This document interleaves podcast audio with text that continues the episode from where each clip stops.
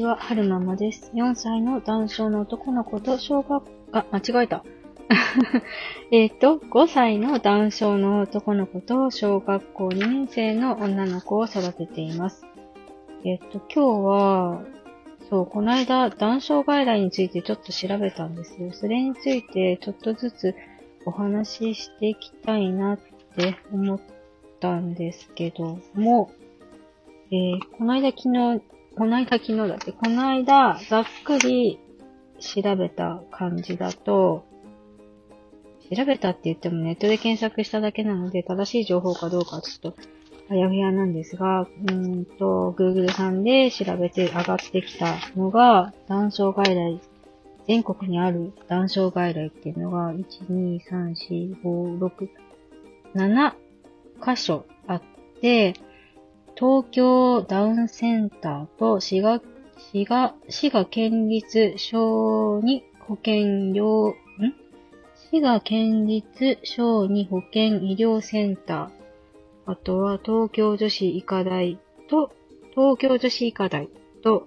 愛、愛知クリニック、あとは長野県、な、長野、長野県立子ども病院と、埼玉県立小児医療センター、あとは国立生育医療研究センターっていうのが、っていうところに、ん？っていう、えっと、1、2、3、4、5、6、7箇所に、えっ、ー、と、断症外来っていうのがあるらしいんですよね。で、今日ちょっと、今、今日はこの後、はるくん SD があって、えー、職場じゃなくて、海の見える駐車場で、なんつ、ん？コンビニでお弁当買ってきてお昼食べてたんですけど、少しだけ時間があるので、ほんの少しだけご紹介しますね。ちょっとずつちょっとずつ紹介していけたらいいのかなって思うんですけど、今日はまず東京ダウンセンター。ん？東京ダウンセンター？そう。この東京ダウンセンターっていうのは、どこにあるんだろう？東京帝心病院っていうところにあるらしくって、えー、っと、ちょっと咳払いしますよ。どこ読んだらいいのかな？東京ダウンセンター誕生2018年10月1日より当院に東京ダウンセンターが設立されました。ダウン症ご本人の年齢を問わず総合的に対応できるようにするシステムです。乳幼児期の合併症治療や療育だけでなく、生涯にわたるかな？心身の健康管理と支援を継続的、包括的に行うシステムは患者さん第一を目標に掲げる当院の理念を示すものでもあります。当面は小児科が窓口になって、主に小野が診療いたしますが、各委員の違った。当院の各診療科ができる限り連携することになっています。今後需要に応じてさらに組織を充実していけることを願ってますって書いてますね。で、えー、どこを見たら一番いいのかな？東京ダウンセンターの機能。今ホームページ読んでるんですけれども、えー、設立の背景とかは特にいいかなって思うのと、ダウン症候群とダウン症っていうのも特に、まあ、まず飛ばしてもいいかなって思っていて、東京ダウンセンターの機能が、えっ、ー、と、年齢を問わず受診可能です。成長発達の経過、受けた療育、教育、合併症などについて詳しく疑い、現在の健康状態のチェック、問題点の洗い出しと必要な検査の実施、可能なら治療を行い、その後の生活や受診プランを立てます。合併症の種類により、当院の診療科もしくは他院を紹介し、より、より良い治療が受けられるようにアドバイスします。予防接種や各種の文書作成も行います。文書の種類は、特別児童扶養手当、愛の手帳。愛の手帳っていうのは、なんか東京都のあの、療育手帳のことらしいんですよね。あとは、就学に際しての医師意見書、えー、障害年金の申請などが代表的です。遺伝カウンセリング、括弧自死希望や胎児診断後の相談など、や、就学時、就学、就学時、就労時のアドバイス、臨床研究や知見も積極的に行いますって書いてますね。時間はまだ、もうちょっと大丈夫。えー、っと、内容、予約枠と内容が、談笑初心枠と、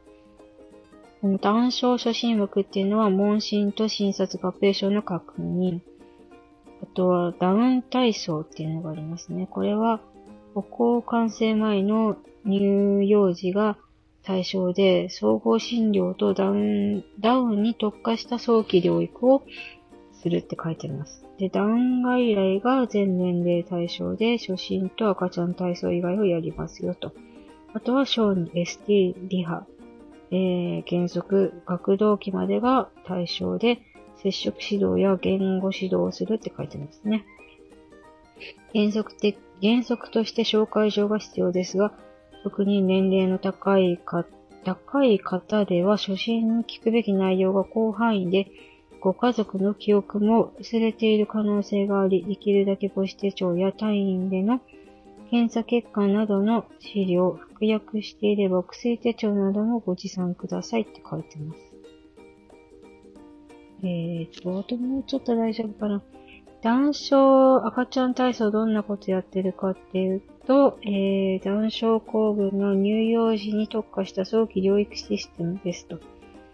えー、指導は日本男症療育研究会が認定している赤ちゃん体操指導員が行っています。